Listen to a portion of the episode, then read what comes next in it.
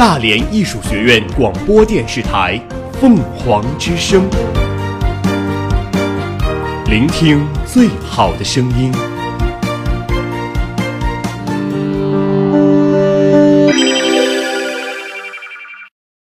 今日天气：今天大连多云转阵雨。今天下午两点达到了全天最高温度二十三摄氏度，最低温度十七摄氏度。今天东南风转南风四至五级。目前本市空气质量指数三十四，评价等级为优。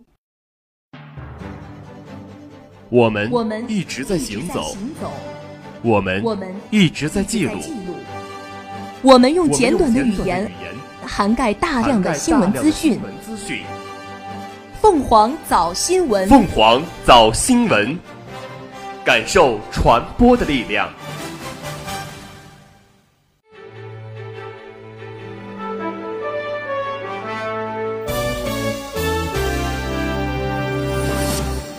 各位听众，早上好！今天是九月二十七号，星期四，农历八月十八，欢迎收听凤凰早新闻。首先，请听今天的新闻快讯。凤凰早国际。近日，美国总统特朗普同韩国总统文在寅举行双边会谈时表示，他和朝鲜最高领导人金正恩再度会面的消息将很快宣布。会面形式和第一次相似，地点很可能不同。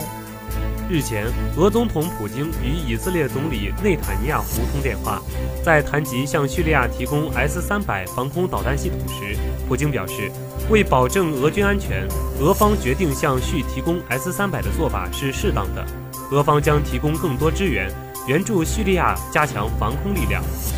新加坡交通部门二十五号发布公告，本月底将在全岛的共享单车停放处张贴二维码。用户把单车停放在停放区，扫码后系统会停止收费。若无此操作，用户每次将被罚款二十五元人民币。同年内乱停车超过三次，将被禁止租车一年。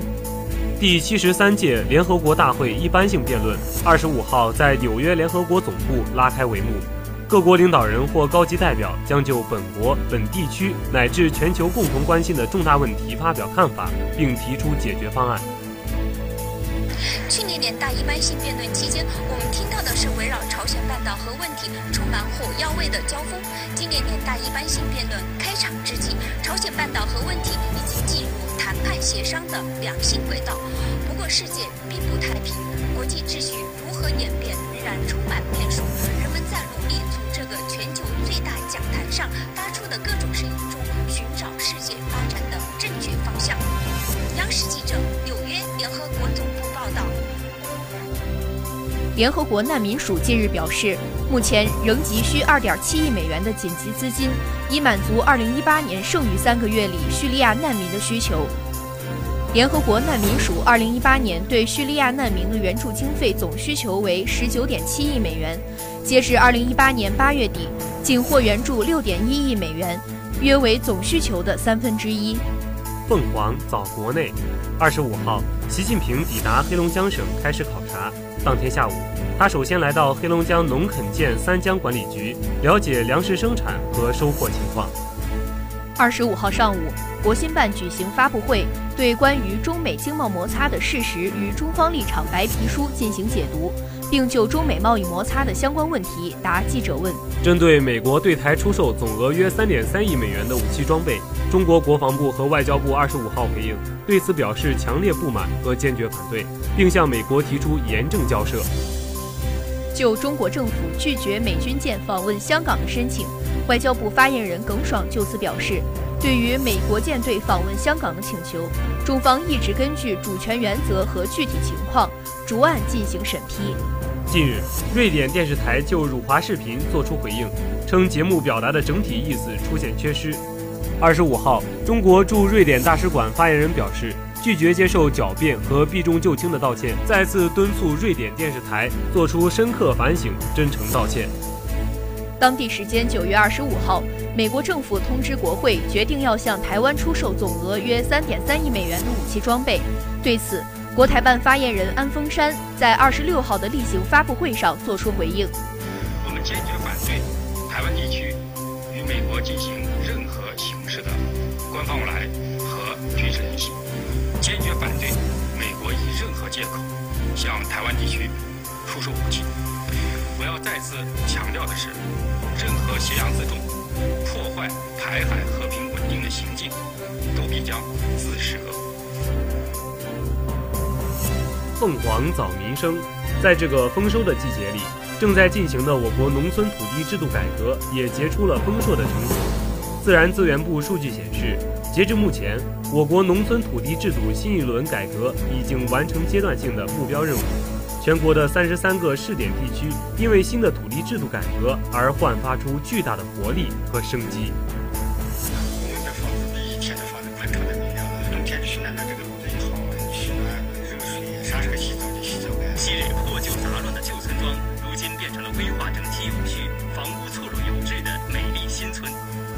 然每家的宅基地小了近一半，但腾退出的地经过统一规划，不仅可以发展畜牧养殖业，同时也带活了乡村旅游等新产业。新的庄扩院呢，呃，给我们村带来了新的活力。村民们发现自己宅地可以利用，方圆的老百姓在改革的过程中有了收益，同时呢，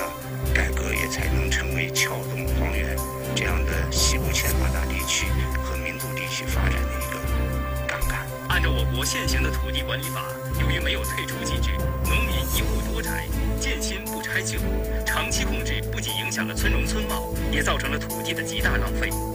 数据显示，2006年至2016年，全国农村常住人口减少了1.6亿人，但是农村用于建设住房的用地面积却增加了3045万亩。十一长假将至，外交部领事司最新推出幺二三零八手机应用客户端，出境游的安全保障方式又多了一个。手机 APP 在二零一七年的幺二三零八微信版和小程序基础上，整合了外交部中国领事服务网和领事直通车、微信公众号等新媒体资源，扫描二维码下载就能掌握全方位的领事服务信息。客户端设有通知公告、安全提醒、领事新闻、出行指南、紧急电话等菜单，权威发布海外安全提醒，介绍中外签证制度安排及各类领事证件的重要政策信息。日前，广东警方对外发布了第四轮扫黑除恶集中收网行动成果，行动成功打掉黑社会性质组织二十五个，恶势力犯罪集团八十五个，缴获各类枪支三十一支，查封冻结扣押涉案资产超过二十五亿元。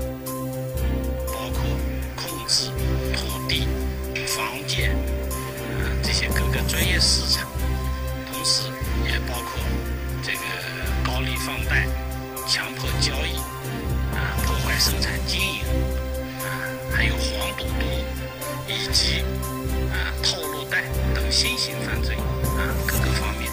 记者二十六号从自然资源部获悉，中国第九次北极科学考察队克服了时间紧、任务重、冰情复杂、气候多变等困难，圆满完成了考察任务，已于二十六号顺利返回上海。凤凰早天下。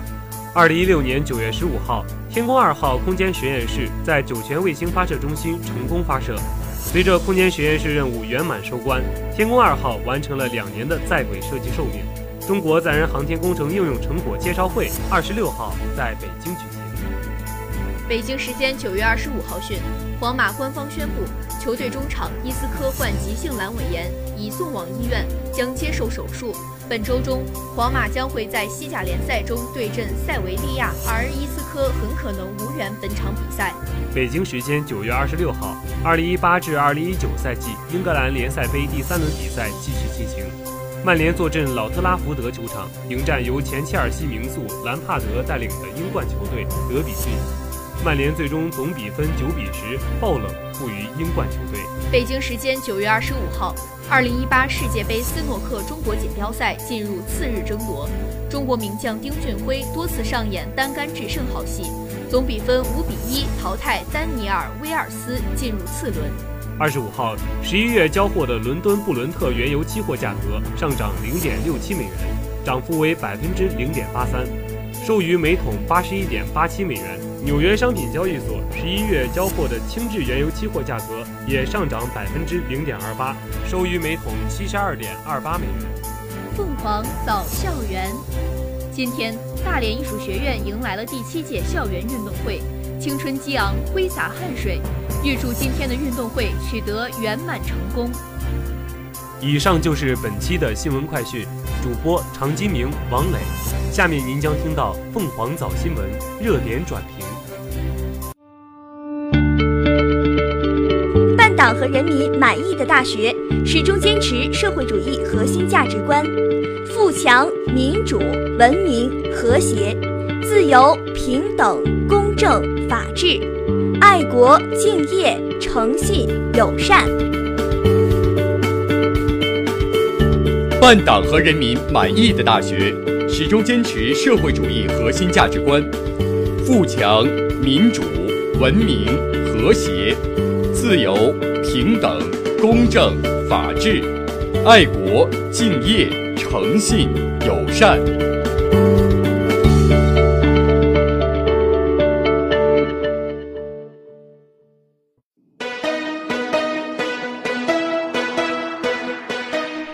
挑战运动极限，创造校运佳绩，热烈迎接大连艺术学院第七届运动会，祝校运会取得圆满成功。挑战运动极限，创造校运佳绩，热烈迎接大连艺术学院第七届运动会，祝校运会取得圆满成功。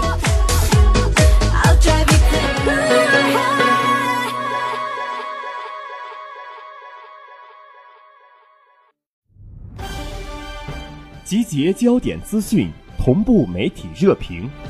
集结焦点资讯，同步媒体热评。凤凰早新闻热点转评。